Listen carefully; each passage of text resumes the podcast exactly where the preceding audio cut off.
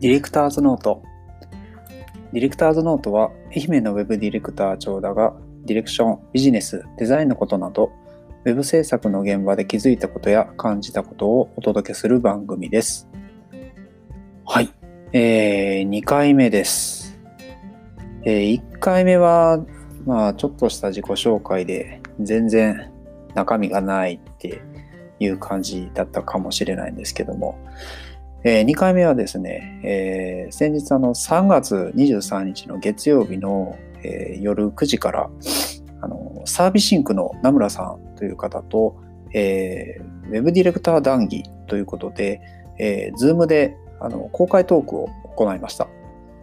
で、最高でですね、30人弱の方があの見に来てくれて、まあ、あの双方向でやったわけではなく私と、えー、名村さんの2人でこうベラベラ喋るっていう風な感じだったんですけども、えー、今回はですね、えー、その模様を、え、ディレクターズカット版として、えお届けしたいと思います。で後半はちょっとあの口のあの行儀が若干良くないところがあったりしたので、まあ、その辺ちょっとカットしたり あのしてますけどもはいじゃあそれではどうぞ。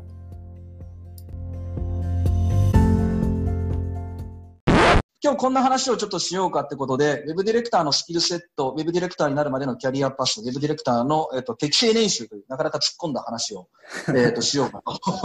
ということで、もともと、もともとですね、この会話も、あの、松山で、えっ、と、AED っていうウェブ系の勉強会をする予定が、4月の初、25日予定してたんですけど、まあ、あの、コロナの影響で、あの、イベント自体ができなくなりましたと。で、イベント当日、名村さんとお会いするっていうふうな予定だったんですけど、まあちょっと名村さんのこと知っとかんとなっていうので、ツイッターフォローさせてもらって、で、そこからちょっとずつやり取りしていく中で、あの、いや、ちょっと一回直に話したいなっていうふうにちょっと僕が思いまして、で、なんか一回ちょっと話しませんっていうふうな感じで投げかけたら、まあ、ズームで、あの、まあ、軽く打ち合わせしましょうっていう話になったんですが、まあ、それが、あの、なぜか今日、公開型になるっていう、話が、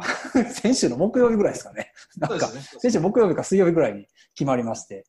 で、あまあ、それやったらそれで、なんか、やろうっていうので、はい、今日の流れになったという感じです。はい。まあ、一番最初じゃあ行きましょうかということで、ディレクターのスキルセットっていう話で、なんか、ツイッターでも最近僕もこういろいろ喋って、ついつぶやいてた時に、こう、やっぱスキルのこと悩んでる人って結構いるね、みたいな話もちょっとあった、思ってたんですけど、うん、ちょうどその話をした時に、この長田さんとスライドを作ってて、このトライアングルのスライドを長田さんが上げていただいたと。はい。で、これそもそもどんな意図でっていう話でした？そうですね。あの、ディレクターのそのスキルセットっていうのは、そのウェブディレクターやってて、あの、なんか、この技術を覚えたらできるとか、あの、なんか HTML のこととかデザインのこととかシステムのこと、サーバーサイドのこととかっていうふうな、あの、ウェブを作る上で必要な技術っていうのは、まあもちろん、ある意味当たり前っちゃ当たり前で必要なスキル、スキルというか知識みたいなところにはなると思うんですけど、で、結局じゃあディレクターが、えっ、ー、と、案件に入って、えっ、ー、と、まあ、一番やりや、一番じゃないけど、まあ、やり取りするのって、まあ、制作の現場もあるし、クライアントもあるしっていうふうなところで、で、じゃあ自分たちがビジネスを、ビジネスというか、まあビジネスをとして、えっと、お客さんにウェブサイトを提供する上で、あの、そもそもその提供先のクライアントのビジネスだったりとか、お客さんそもそも何で儲かってんの？みたいなところとか。で、まあ、大きい会社とかだったら、あの、担当者が、え、どうやったらこう、自分が提供したウェブサイトを軸に、あの、位を上げてもらうか、みたいなところになると思うんですけど、それやっていこうと思うと、やっぱビジネスのことっていうのは必然と知らないといけないよねっていう話になると。で、左下のあのテクノロジーの話で言うと、自分たちが提供しているあのウェブサイトだったり、ウェブの技術、システムの技術がどういうことができるのみたいなところを、えー、と知っていく必要があり、うん、で、じゃあそれをどういうふうに表現すれば、あのビジネスにつながって、で、よりそのユーザーがあの引きつけられるものができるの？みたいなところのそのクリエイティビティの話が、えっと、出てくると。で、ディレクターって結局この3つに対して、それぞれあのバランスよく知識を身につけていく必要があるよねっていうふうなまあぼんやりとはちょっと考えてたんですけど、ちょうどあの2018年か9年ぐらいに、あの、経産省とあの東京庁が出したデザイン経営宣言っていうのがあって、で、その中にも、えっ、と、この図が書かれてて、あ、これやというふうにうん思ったんですね。うん。うん。で、で、そうなると、まあ、これは、じゃあ概念としてはわかるけど、うん。スキルセットではないよなっていうのもちょっとありつつ、なんかすごく話が広すぎて、うんなんか何のスキルを身につければディレクターとしてやっていけますかみたいな話とは、んちょっとまあ、ち近いというか、方向性としては間違ってないけど、なんかやたら長い話になるなっていうのはちょっと思ってたところなんですね。難しいです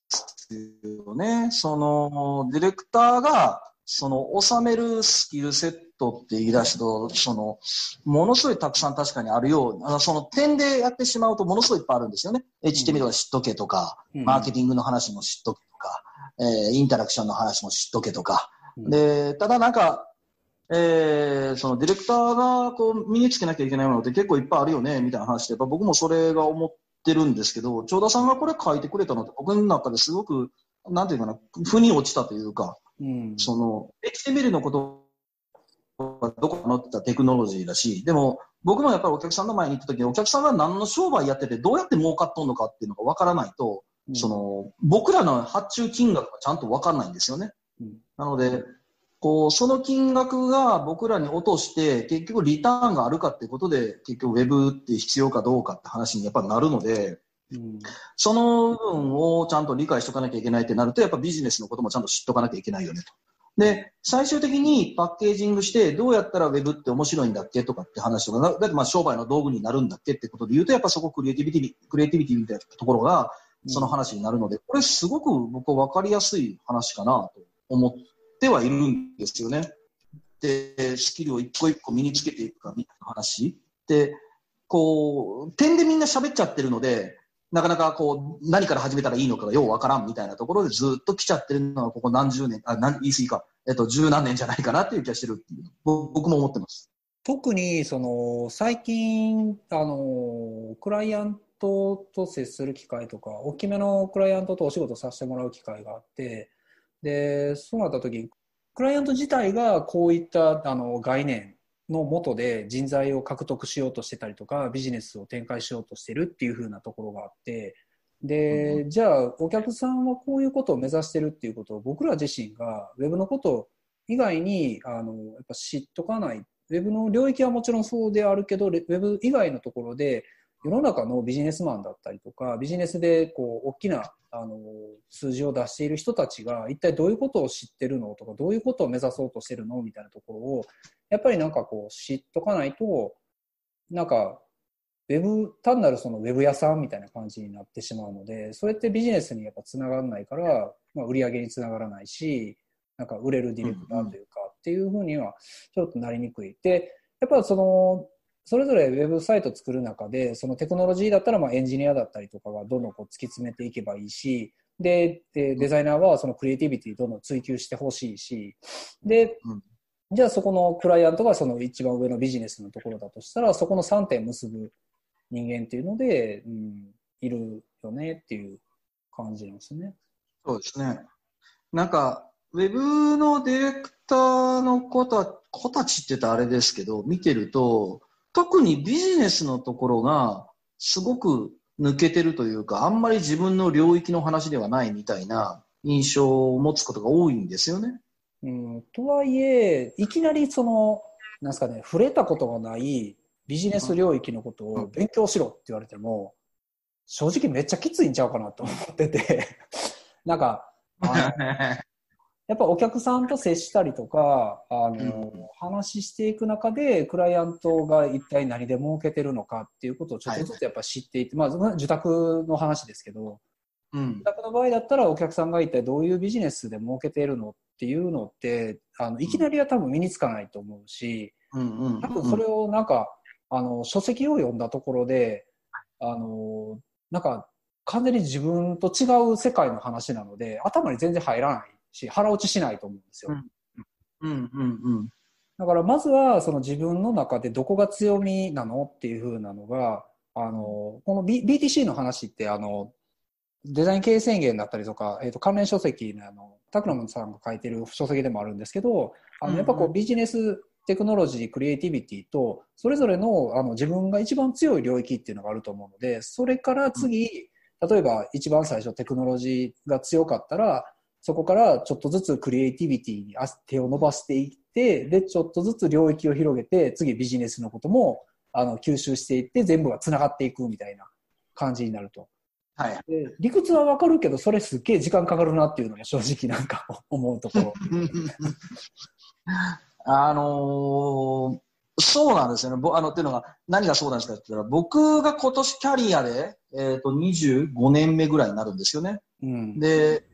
あまりそのビジネスのことをじゃあ勉強しようかと思って、まあもちろんその座学として本読むとかってのはやってはいるけど、うん、その今僕はうちの会社の子たちにそういうこのちょこっとここに書かれてるビジネスビジネスのところって話はよくするんですけど、うん、じゃあ自分が20代の頃にそのことをすごく意識しながらやってたかって言ったら多分全然そそうなんですよ。そうなんですよ。なんとなく30ぐらいになってきて責任が増してきて、で、お客さんと仕事ができるようにしなきゃいけなくて、で、お客さんに納得してもらうような企画書を作らなきゃいけないなって言った時に、うん、あの、たまにお客さんがこう辛辣に、お前こんだけの金額取っとるけど、お前うちの売り上げ分かっとんのかみたいな話を言われた時に、ああ、そうかみたいなことを思うようになったんですよね。そうなんですよね。若干こう、残酷な話というか、うちの子たちもたまに言っちゃうんですけど、このキャリアだから分かるって言われいうことも若干やっぱありはして。そうなんですよ。どうやったらいいですかって言われたときに、なんか、結局なんかそこの積み上げってすげえ時間がかかる話で、なんかその話しちゃうと身も蓋もないなって思う。でも、一方で、その、例えばマーケティングとかで言ったら、その大手でマッキンゼーさんとかなんかそういうとこってあるじゃないですか。はい。で、そのビジネスセンスってことそのものだけで言えば、やっぱ彼らは彼らでなんかこう、数年でもこう、それなりに頑張るやつとか、まあ、あとはその社内の教育、オンザジョブトレーニングでいわゆる OJT がそれを成し得られるのかわからないんですけど、ある程度までその行く子もいる、行く仕組みなのかな？っていうのもなくはないじゃないですか。ありますね。なので、そこ、そういったものが、こう、ディレクターにとって必要だよっていうものが、やっぱりもうちょっと誰か、まあ、僕とか長田さんとかの、まあ、ここ今日聞いてくれてる人の中で、いい加減おっさんだというような年の人で、キャリアもそれなりにあるね、あの、東京でヤンキーな人がいるんですけど、そういった人たちが、あの、発信をしていく必要があるかなっていう気がしてるんですけどね。うん。ただ、この3つをすごく意識しながら、うん、自分に足りないスキル、足りてるスキルみたいなものを棚卸しするのは僕は重要かなっていう気がしますね。うん、と思いますね。なんかそうですね。なんか闇雲にそのデザインだけとか、なんかあのウェブサイト作ったりするとき、うん、じゃあ参考サイトって言って、ムーンオルグとかついつい開いちゃうじゃないですか。まあもちろん開くのはいいんですけど、でそれ参考に、なんか知らんけど、あのいい感じのサイトを作ろうっていうふうに、やっぱどうしてもなりがちだったりすると思うんですけど、じゃあそれがね、ちゃんと結果的にビジネスにどうやってつながるのっていう、なんかロジックを立てれないと、やっぱいけないので、うん、なんかそのバランス感覚をなんか考えながら、じゃあ、あの、もうちょっとビジネスの書籍一回読んでみようかっていうのをちょっとずつやっていくと、まあ、それを、その身につけた情報を、あの、じゃあ次案件に少しエッセンス生かし、使ってみようみたいな感じでやっていって、うん、身につけていくという、結局なんか OJT みたいな感じになっちゃうんですけど。特にただ、特にただで、そのウェブのディレクター向けのセミナーって僕、ここもう十何年ぐらいやらせていただくことがあるんですけど、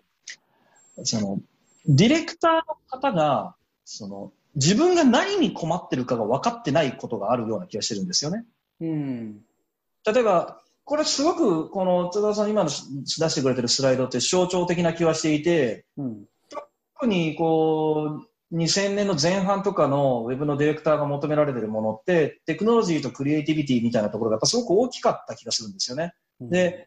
感覚的にすごくビジネスのことを分かってる、そのビジネス部分のところを分かってる方っていうのはやっぱりいいものができてたんですけど、うん、その、そこのことがごっそり抜けてて、えっと、他の人がなんか面白いものを作るのだとか、えっと、実はなんかかっこいいものだとかっていうことをすごく考えてた人たちっていうのは、結局ビジネスの感覚が抜けてるっていうことを気づかないまま今に至っ、まあ今も、今かどうかわかんないけど、まあ今に至ってるっていう人だと、自分が足りてないことがわそもそも分かってないので、うん。えっと、学ぼうという気にならないんですよね。ああ、そうですね。うん、足りてない、足りてるって分かってないから、たもう逆に言えば今自分のスキルが、この、例えば T と C のとこだけで OK だ。それが足りてないからそこを強化していこう。でも、そこを強化してるのに、えっ、と、企画書は通らないし、えっ、と、うんコンペには負けるし、みたいな。いや、そそれって違うんだよ。ビジネスの部分なんだよ、みたいな話をする。じゃあ仮にそれが、なるほど、分かりましたって時に、例えば僕はたまたまセミナーであるが、今回ちょっと一緒にできるチャンスがあって、僕、愛媛ではお金の話をしようみたいなことをお題としていただいてたんですけど、あの、それをセミナーのタイトルにするとびっくりするぐらい人来ないんですよね。はい。あの、多分ね、そそのタイトルで煽るだけ煽ると中身とのギャップが僕でかすぎるんであんまりやりたくないタイプなんですけど、うん真面目にややればやるほど知っとるわって多分思われるんですよ。そのタイトルの中身だと。うん。なので、このビジネスが大事だよってところに、どうやってこう、アプローチするのか、かなっていうのはちょっと、今も含めて、こう、過去ずっと悩んでるところなんですよね。あのテクノロジーとクリエイティビティの領域が強すぎると、うん。あのどうしてもこう立ち位置が制作側になりすぎてしまって、なんかお客さんと一緒に作ってる感ってなかなか出づらいなと思ってて、そうですね。でビジネスの領域に対してお客さんの社内だったりとかでどういう提案書だったりどういうロジック組むとあのクライアント担当者が上に上げた時になんか話が通りやすくなるかみたいなところを考えようと思ってやっぱビジネスの領域知ってるとあのその辺の話がしやすいとでその辺の話がしやすいとお客さんと一緒になんかこうあの共闘関係みたいな感じでできていくんですよね。で、そそれがやっぱり一番なんかディレクターやってて楽しいはいはい。と思ってて、それはすごくよくわかるところですね。でなそういったところで、そうですね、なんかまあ必要でもあるし、なんかよりそのディレクターっていう立ち位置を使って、なんか楽しく仕事するかっていう 話になると、なんかこの辺のバランス感覚を持っとくと、なんかあの、なんですか、まあ割と楽しく仕事できるんじゃないかなみたいな。そうですね。そうですね。本当はなんかそこの部分でお客さんと一緒に喋れるようになると、うんあの、本当に長田さんが言った通りで、仕事、なんていうかな、お客様ビジネスをなんだ、その、一緒に作ってるかのような部分が出てくるんですよね。うん、うん、見ますね。うんだから逆にこっちが思ってることもすごく真摯に聞いてくれることもあるし、うん、えっと、なんならこのサイトを作るの、こっちはもう丸ごと全部やりましょう。その代わりこっちでどうですかみたいな、まあ、あの、批判をするなら代替案を出せって話になるので、まあ、それをやった時でも、そうかなるほどな、みたいな話で聞いてくれてる、聞いてくれるお客さんとの関係っていうのは、多分ディレクターにとって一番楽しい仕事だと思うんですよね。ね。だからそこをどう作っていくか、みたいなところかな、という気はちょっとしますね。はい。はい。まあ、あの、この話をしだすと多分このまま1時間喋れそうな気がするので、ちょっと次行きましょう。はいあの次行きましょうか。はい。はい、じゃあ次です。ディレクターになるまでのキャリアパスということですね。はい。これもまあ、え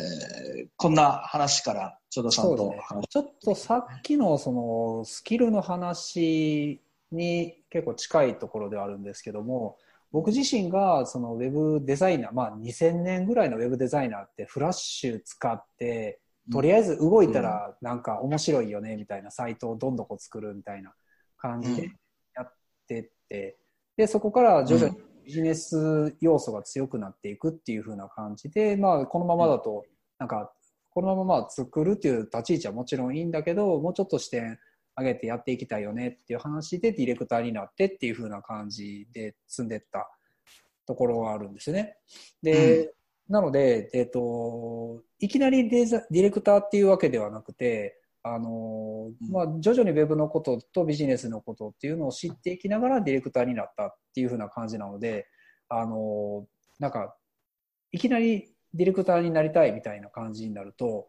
なかなか、その、ど、どこからこう、なんか身につけていくだったりとか、どういうキャリアパスで、あの、ディレクターが、ディレクター目指すっていうのもちょっとなんか、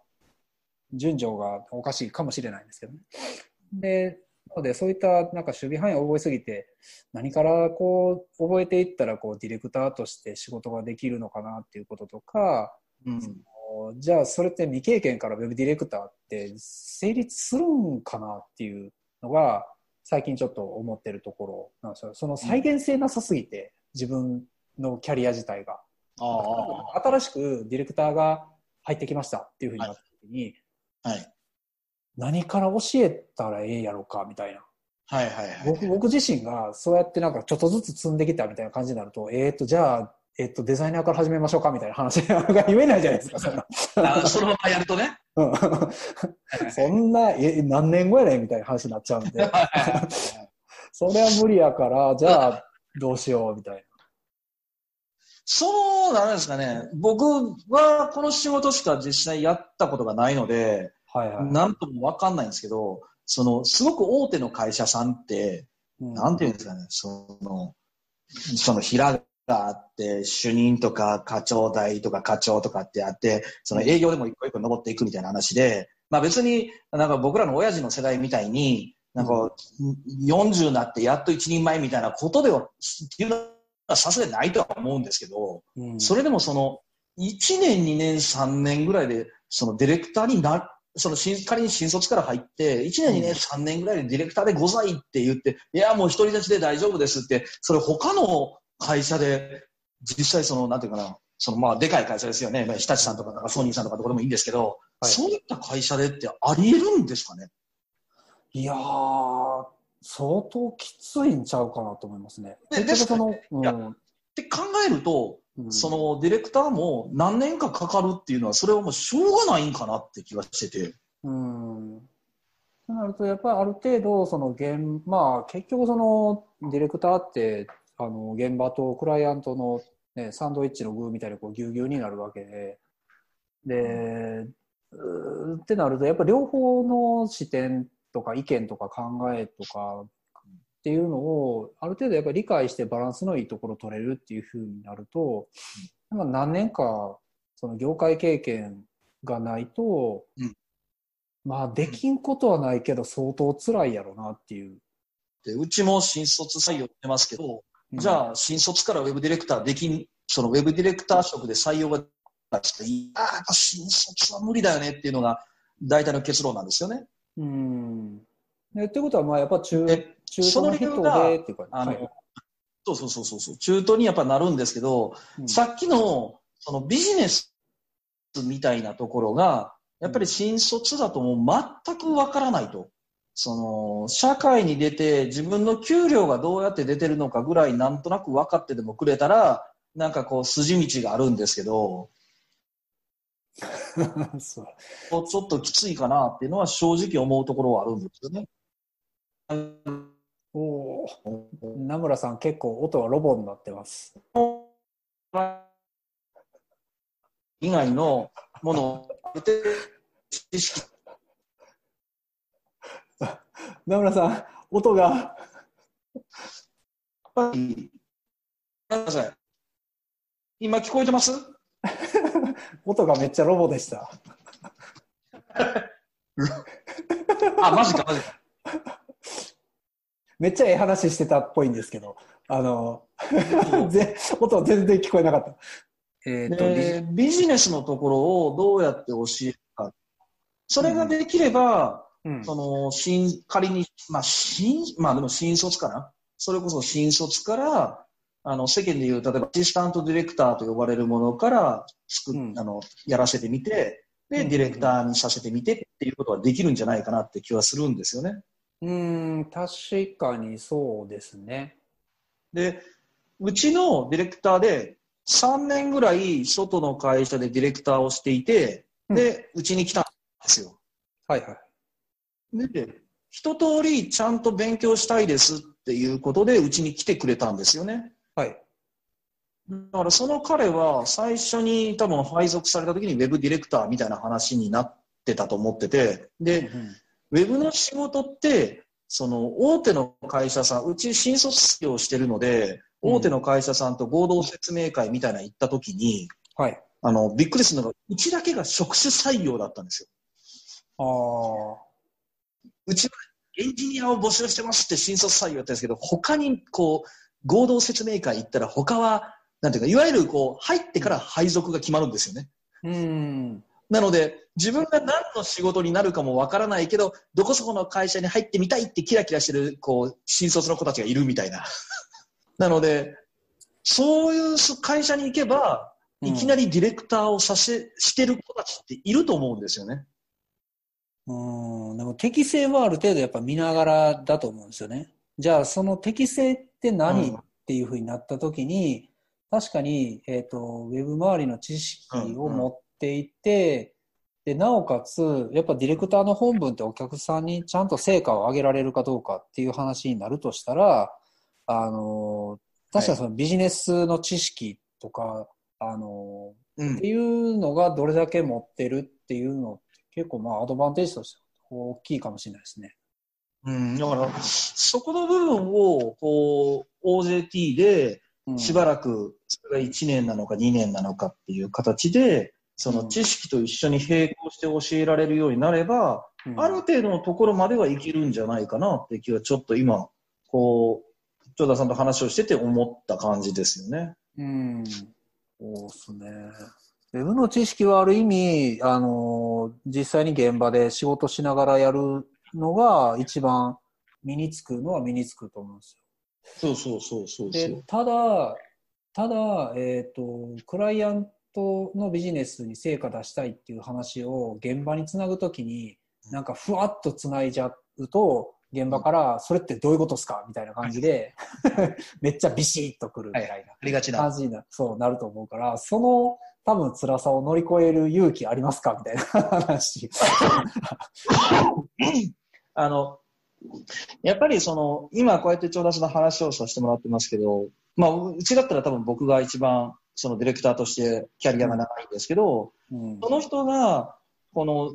なんていうかな、ここにキャリアパスみたいな話がさっきありましたけど、うん。すごく長い。10年、20年ってロールモデルはそもそもこの業界まだないので、うん。難しいんですけど、3年後ぐらいまでにどういうふうな風にななったらいいよ、こそのためにはこれを勉強するべきだよ、このことは知っとかないとダメだよ。みたいなのを、やっぱり伝えていけなきゃダメなのかなって気もちょっと最近してるんですよね。うんあの、それを、なんていうかな、可能な限り俗人ではなくて、うんうん、さいさっきおっしゃった通り、再現性、だから、最近ずっと僕が会社の中で気にしてるのは、どうやったらこれが再現す、ナムラだからできてたってわけではなくて、そうそうそうそう。再現性があるようにするのってどうしたらいいんだろうかみたいなことをずっと考えてて、うん社内研修とか、うん社内、まあちょっと外にさすがに出せないようなセミナーを社内セミナーをやったりしてるんですよね。はなので、それらがもうちょっとその、まあ、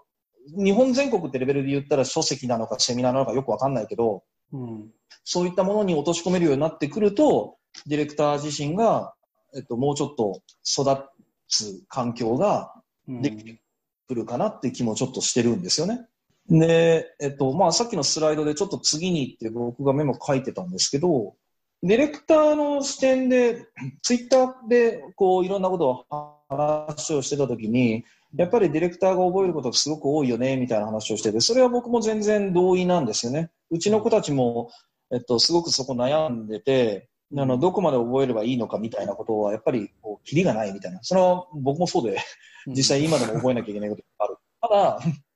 それってなんかうちの社内のメンバー見てたら、デザイナーはデザイナーですごい大変だし、うんエンジニアはエンジニアで、そのサーバーサイドエンジニアは大変だし、うんあの ME は ME でもう JavaScript と HTML だけでは無理で、もうサーバーサイドのことも最近禁止しなきゃいけないみたいな話になってきて、いやいや、ワードプレスぐらいは普通にいじれる、いじれなきゃダメだよねみたいな話もどんどん増えてるんですよね。うん。なので、覚えるのが大変っていう意味で言うと、実はあんまりその、ウェブの仕事を続けてる限り、どの職域になっても、多いのは多いのかなって気もしてるんですけど、うん。ウェブディレクターとか、まあ、あとウェブのプロデューサーとか、その、なんていうんですかね、成果物がドキュメントとか、進行管理の良し悪しとか、コミュニケーションみたいに、なんですかね、そう、プロセス。は、はい、納品みたいなものではあんまないわけじゃないですか。そうなんですよ。なので、その立場だと、やっぱり覚えることが多い多いんですかね、極端に。多いとは思いますね。なんかその業種としてはそのた、まあ、業種っていうのがそのウェブディレクターっていう業種があるとしてそこの業種っていう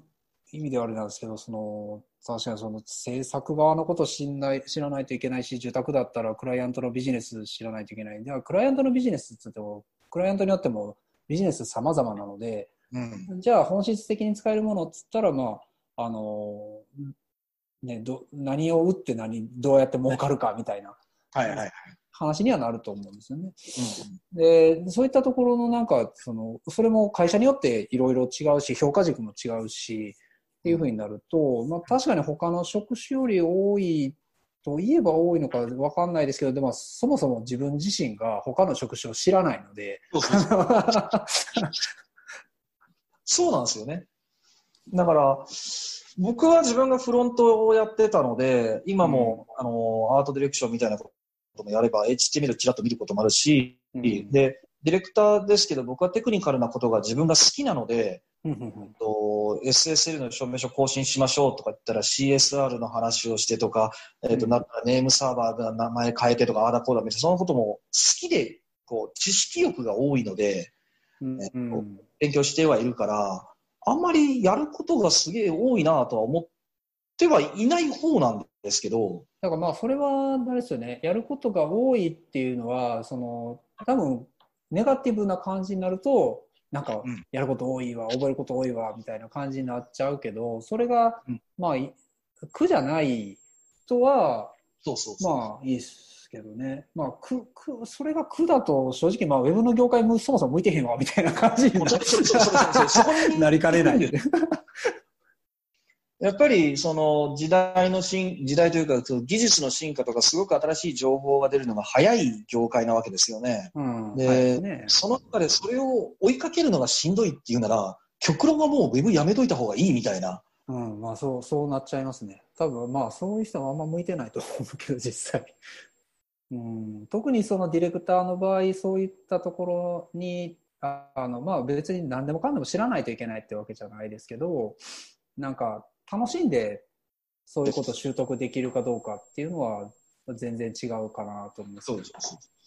であと、そのスライドでちょっとメモをしたんですけど、うん、オンラインで学ぶ素材が少ない職種っていうのを書いたんですけど、うん、あの、ちゃ、まあ、えっと、エンジニアだったらコードをこうやって書きましょう。デザイナーだったら Photoshop の使い方のチュートリアルがあります。うん、で、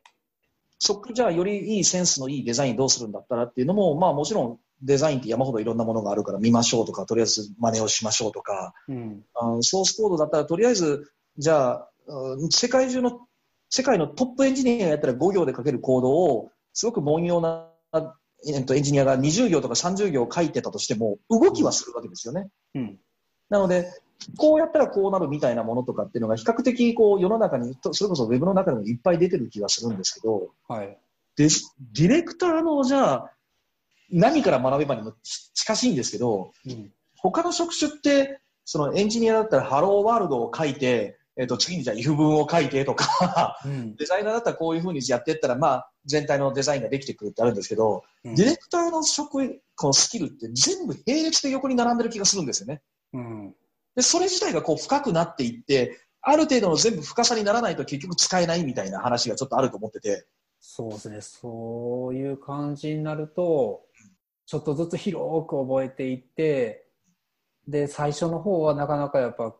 辛い時期がずっと続いて、で、ある程度の一定超えたあたりから最強になってるみたいな。あそうそうそうそうそうそうなんですよ。あの、うちにかつていたディレクターが最初の、どれぐらいかな ?3 年半ぐらいは、うん、まあ使えないんですよ。うん、まあ使えないってちょっと言い過ぎなんですけど、弱点がはっきりあるんですよ。はい。でも、ある瞬間に、あ、なんだこいつ一通り全部今分かってるわっていうのに来る、来たんですよね。うん。多分それって僕の中で、こう、例えば仮に10個スキルセットがあったら、どれもが大体60点を超えたんですよ。はいはい。その瞬間に急にふわーっと分かるようになったんですよね。オールラウンダーですね。そうそうそう。その瞬間に僕が話してる内容が、ああ、そうですねとか、え、それってこうですよねみたいな話が出て、あ、なんで昨日まで分かんなかったことが急に分かるようになったんだろうと思って、よくよく分析してたら、そうか、いろんなスキルが最低限必要なゲージを超えたから、やっとそのレベルに達したんだみたいな気がちょっとしたんですよね。うん。なので、なんか、定義ってすごく難しいんですけど、ディレクターとして、あの、こういったスキル、まあさっきのビジネスセンスもとも入ってくるとは思うんで、ビジネスセンスってなかなか難しいところですけど、うん。せめてテクニカルなところとか、進行管理であるとか、要件定義であるとか、企画であるとか、まあ最近ツイッターでなんかボロボロできるだけつぶやくようにしてるんですけど、うんそういったものを一通り、六これをせめて60点まで持っていきましょうみたいな、なんかワンパッケージみたいなものが、ワンパッケージなくてもいいですけど、作れると、こう、まあしかもそれが本でもあるし、オンラインでもあるし、えっ、と、YouTuber の人が誰か喋ってくれるでもいいし、うん。そういったものができるようになってくると、ウェブディレクターって仕事がもうちょっと、こう、学びやすくなってくるのかなって気は個人的にはちょっとしてはいますね。そうですね。だからそれがまあ多分セミナーとかやってる時のジレンマとしては、なんか明日から使えるスキルみたいな感じのものじゃないと、なかなかあの人来づらいみたいなのがあると思うんですけど、ただ明日から使えるやつって明後日使えなくなるからねみたいな 話やったりするじゃないですか。なんかいや、そうです、そうです。そういうのあるな。うん。だからそこが、もうディレクターのセミナーな十何年もやってて、ずっとジレンマなんですよね。ずーっとアップデートし続けないといけないみたいなね。そうそう。で、まあ、あるいは、なんかこう、本質的な話をするけど、本質的な話って明日から使えるわけですよね。なんか、ようやっと、なんか腹に落ちて、ようやっと自分で使いこなせるようになってからって、それ半年後かよみたいな感じになっちゃったりとか。そうなんですよ。ディレクターのそのスキルって、その明日使えるってあんまないんですよね。うん。けど、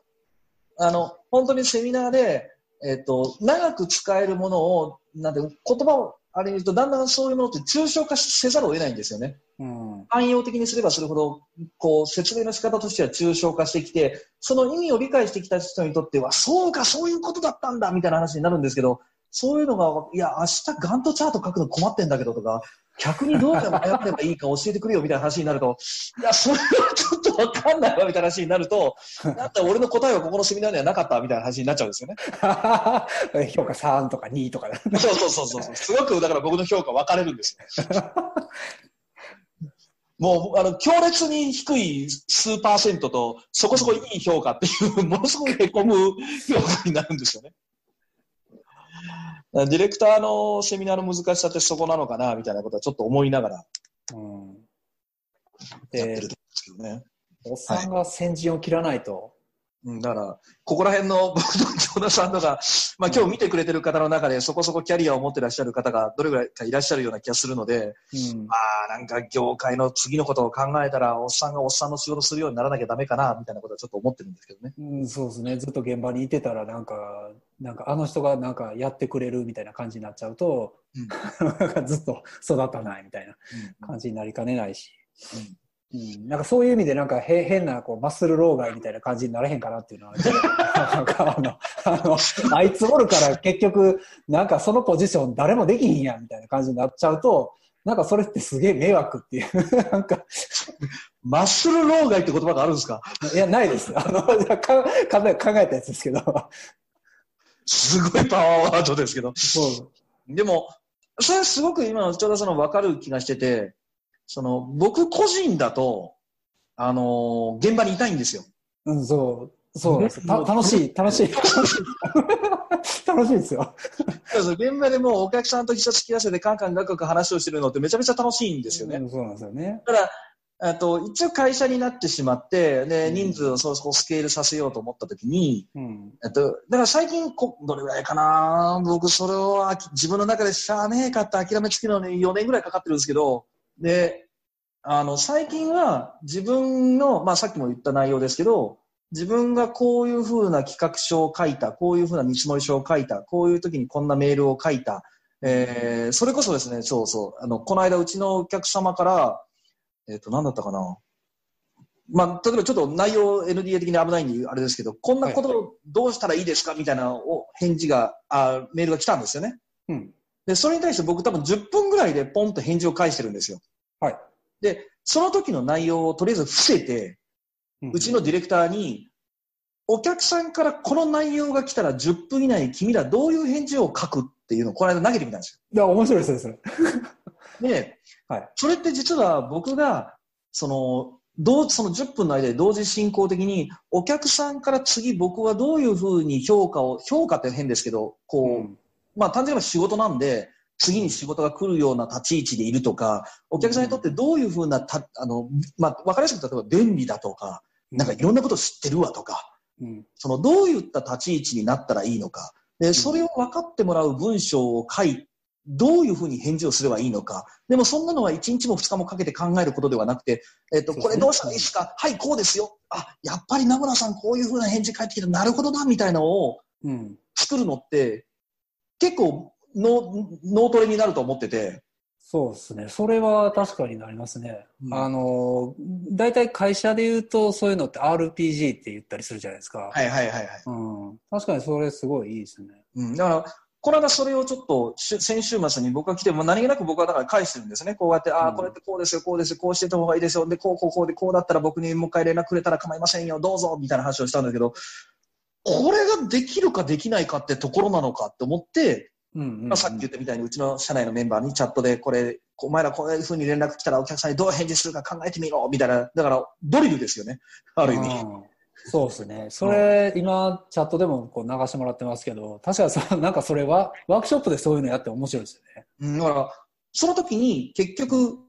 返事の内容をみんなでさあ同時にフリップに書いてくださいってやった時に、知識の差で返事の内容がまず変わるはずなんですね。変わりますね。なんで、ビジネスと、うん、そうそうそう。ビジネスの視点によって、そう、あの、ど、どこの視点に立ってその返事書くかみたいなのってすげえ変わりそうですね。あるんですよね。うん。お客さんから自分がどういうふうな立ち位置でいるべきなのか、自分がどう見られたいのかみたいなうんうんものも、その人によってはアピールガンガンする人もいれば、はい少し引いて、えっと、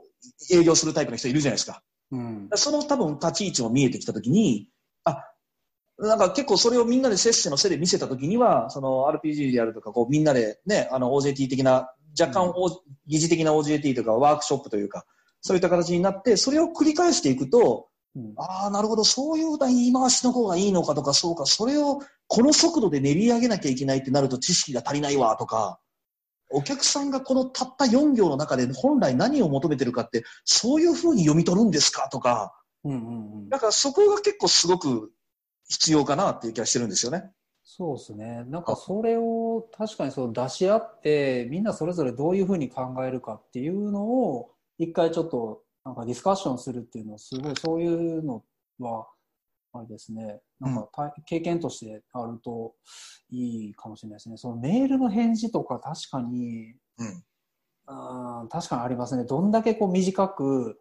で、だ返すかとか、あの、あとは長かった時にどういうふうな見出しの付け方あるじゃないあ、ですか。そうそうそメールとかだったら、まあ、文字の大きさ変えれなかったら、大体なんか四角で見出しつけて、はいはい。で、なんか、あの、く中点つけながら箇条書きにしてみたりとか、あの空行2行ぐらい入れて、なんとそうなくそうそうそうそうそう、ブロブロック組むみたいな感じの、あの辺のなんかライティング、ライティング能力に近いかもしれないですけど、それも全部含めてですよね。うん、だから、昨日、そうそう、だから、そういうのを、こ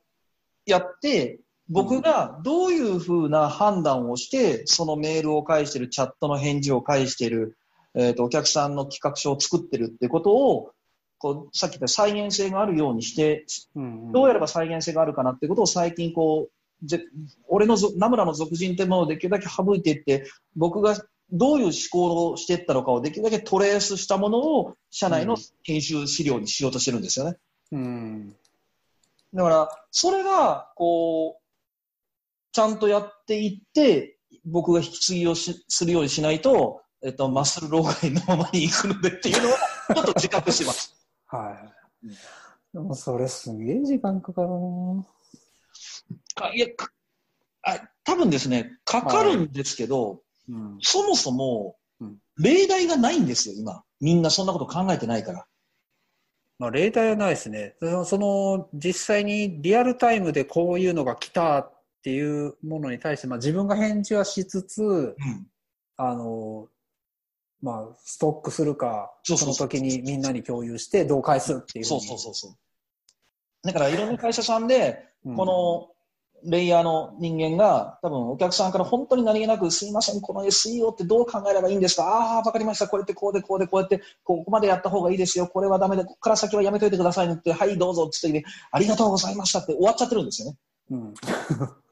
でも、これを、いや、君らこれどう考え、変えるか考えてみみたいな話っていうのを、まあ、うん会社単位なのか、えっと、NDA に引っかからない単位で僕にこういうメールが来ました。さあ皆さんどう考えますかみたいなのをやっていくとかっていうのが OJT というかワークショップ的なものになってくるんじゃないかなって気はちょっとしますけどね。そうですね。なるほど。僕、その、今自分で言ってて思ったんですけど、あの、文書術のセミナーを結構あちこちでやらせていただいてるんですけど、はいはい。文書術のセミナーは、あと僕が過去自分が書いたものもそうだし、お客さんから来たとか、えっと、社内のレッドマインとかバックログに書いたバッドパターンの文章をそのままコピペして、えっと、バレないような形にして、こんなひどい文章を書くやつが世の中にいるんですよっていうことを、まあ、さ、だから僕の文書術のセミナーってこの6年ぐらいでどんどん例題がふ、事例が増えていくんですね。もう見るた、見る、見た瞬間に多分ですね、僕とか銃殺にしたいと思うような文章を書くやつがいるので、なので、そこを、こう、ディレクターが、こう、さっきの、この、なんかな、うんキャリアパスの中で、そのビジネスのところとか、テクニックと、えっと、なんだっけ、あともう一個、クリエイティビティか。うん。これが全部、こう、うまく、うん、時間は多少やっぱかかると思うんですね。そうですうんね。ツールの使い方論ではやっぱないので、うん。ただそこが、こう、クリアになっていけば、えっと、もうちょっと育てられるスキームっていうのは作れるんじゃないかなっていう淡い期待は僕の中でありますけどね。なんか長くなって、あと5分なんですが、まあ、重い話から最後。はい、どうぞ。ということで、はい。はい。最後に。まあ、この話を突っ込みますかという気持ちないですが。そうですよね。僕もなかなかぶっ込みましたね、これ。ウェブデ部ィレクターの。ウェブディレクターの適正年収。なもん分かるかっていう話でね。まあね、はいまあ、こういう資料を、ちょうどさんがそうで作ってすね。まあ、作ったというか、これは検索して出てきたやつっ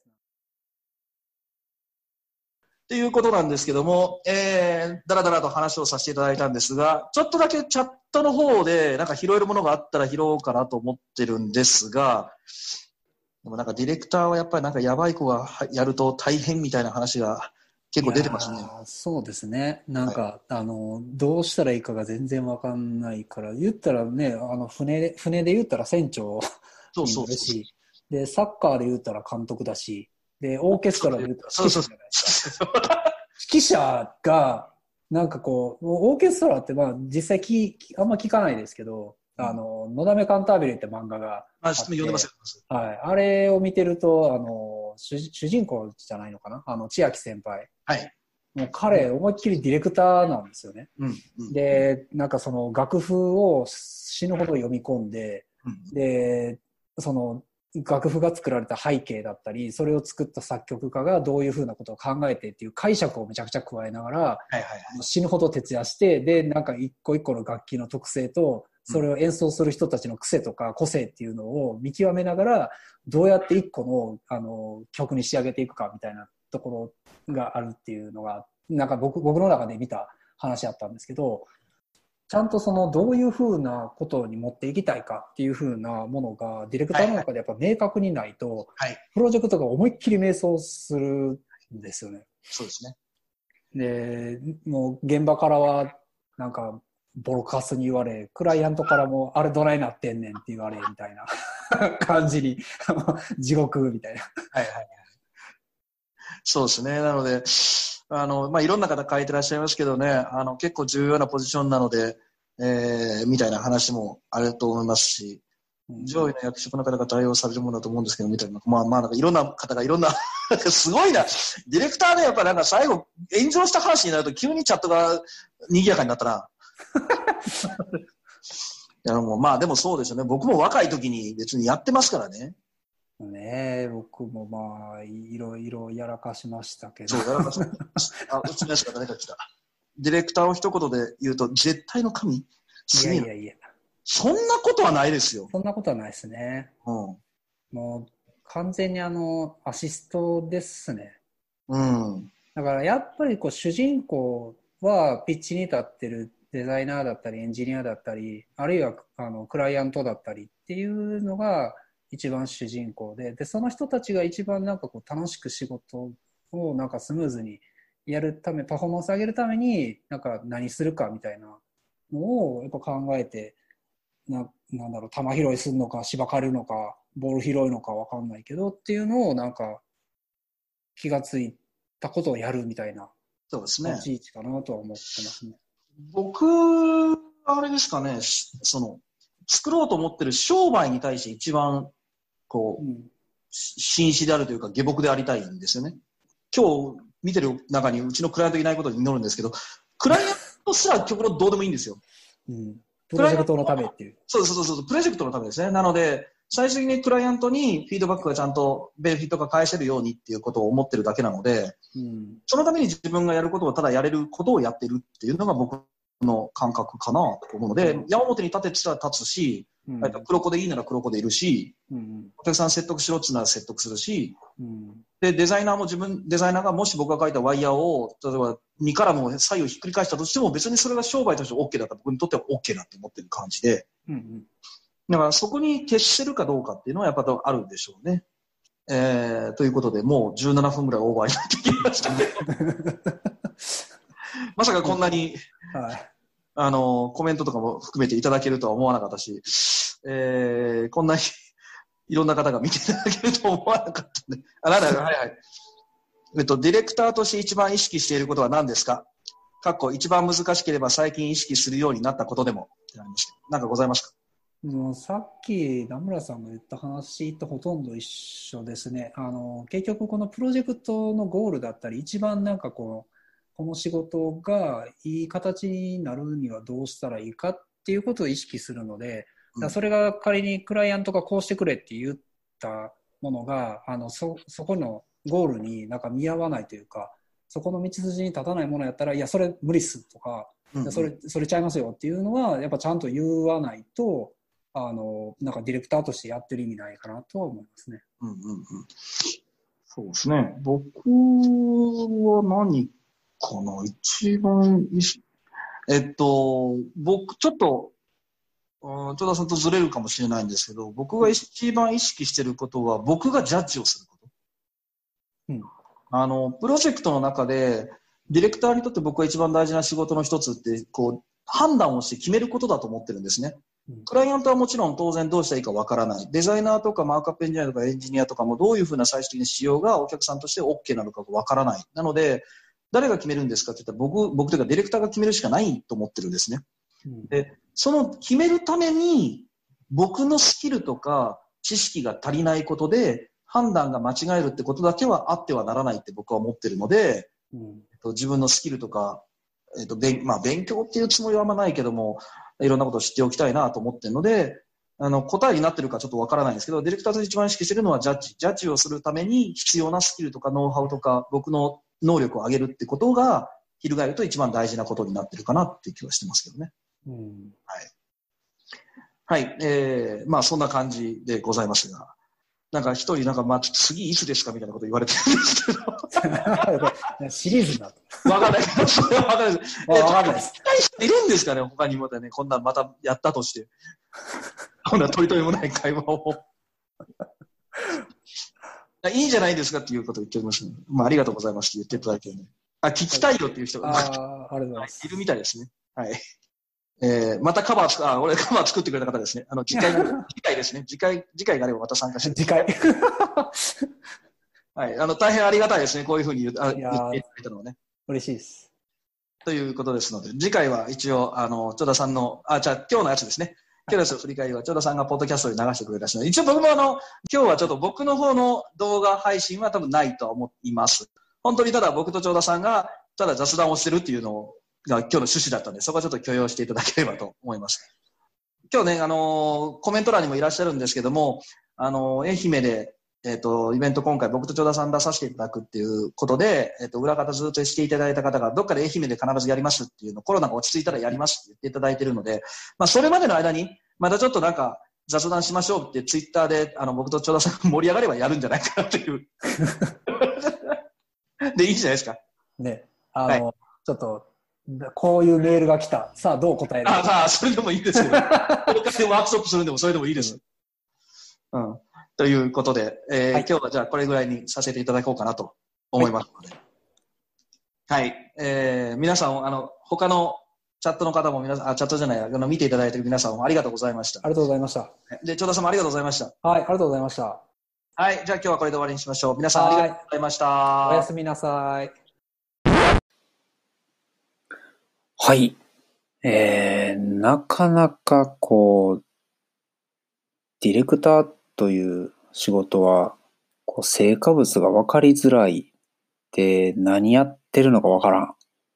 で、すぐに成長しづらくて、なので、こう、新卒1年でこう、バッキバキのウェブディレクターとかっていうのは、現実問題として、まあ、無理ちゃうかなというふうなところもあったりで、なかなかこう、まあ、出口の見えづらい内容でしたけども、はい。まあ、もともと結論出すつもりはなかったんで、よくまあ、あれあれでよかったのかなと思ってます。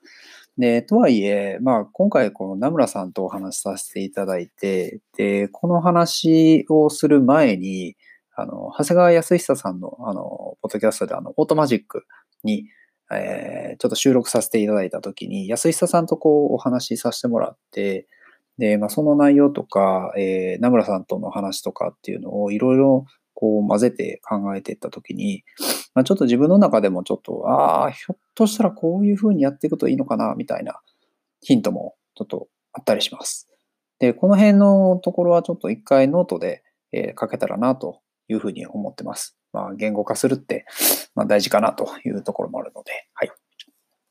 で、えーっとですね、まあ、このポッドキャスト、えーっと、初めてばっかりなので、えーまあ、ちょっと一緒にこう喋ってみたいっていう風な方とか、えまたこう、愛媛で一緒にこうウェブデザインとか、まあ、ディレクションの仕事をやりたいっていう方も、まあ、よかったらぜひツイッターで DM なりメンションつけて、えコメントいただければと思います。はい。最後までお聞きいただきありがとうございました。それではまた。